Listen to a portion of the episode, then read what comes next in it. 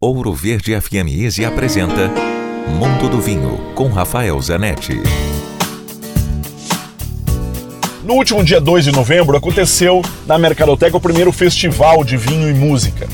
Nesse festival eram mais de 40 vinhos para serem provados, foram mais de 200 pessoas e foi um tremendo sucesso. Um vinho que me despertou a atenção que é uma redescoberta do consumidor brasileiro, foi um vinho alemão. Existia um vinho alemão entre os brancos da uva Riesling, que é a uva principal da Alemanha.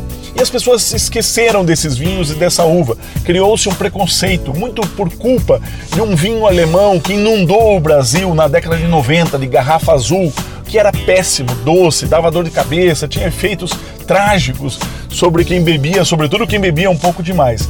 E as pessoas associam um pouco o vinho alemão àquela má experiência, o que é uma pena, porque os alemães fazem vinhos extraordinários. Os, os brancos, na minha opinião, estão entre os melhores do mundo, sobretudo os da uva Riesling.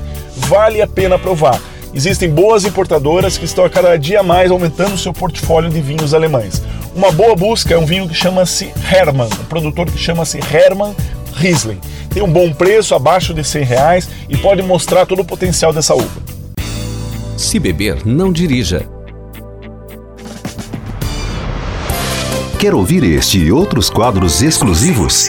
Em Curitiba, sintonize 105,5 em FM ou acesse ouroverdefm.com.br. Disponível também nas principais plataformas digitais de streaming e redes sociais.